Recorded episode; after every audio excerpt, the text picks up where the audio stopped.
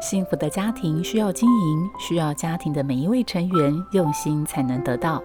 在《幸福家庭练习曲》这个节目里，我们邀请不同名人主讲，针对幸福家庭提出真知灼见，以深入浅出的方式带给听众建立幸福家庭更多的帮助。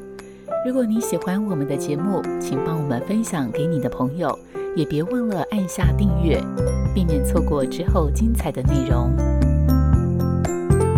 是凡事包容，凡事相信，凡事盼望。幸福家庭练习曲。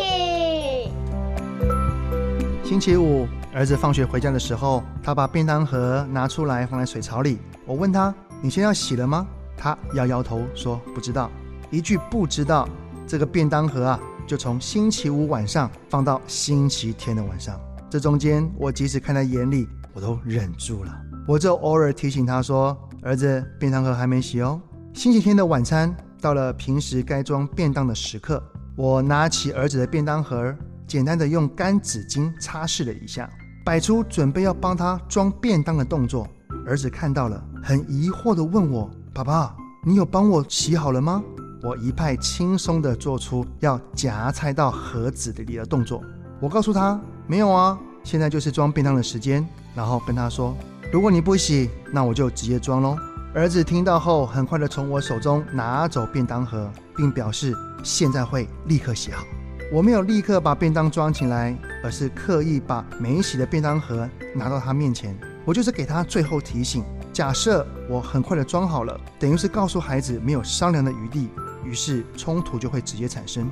如果该让孩子做的事情他不想做，最好的方法不是骂他，不是念他，而是在确保安全和健康的情况底下，让他接受他不做的后果。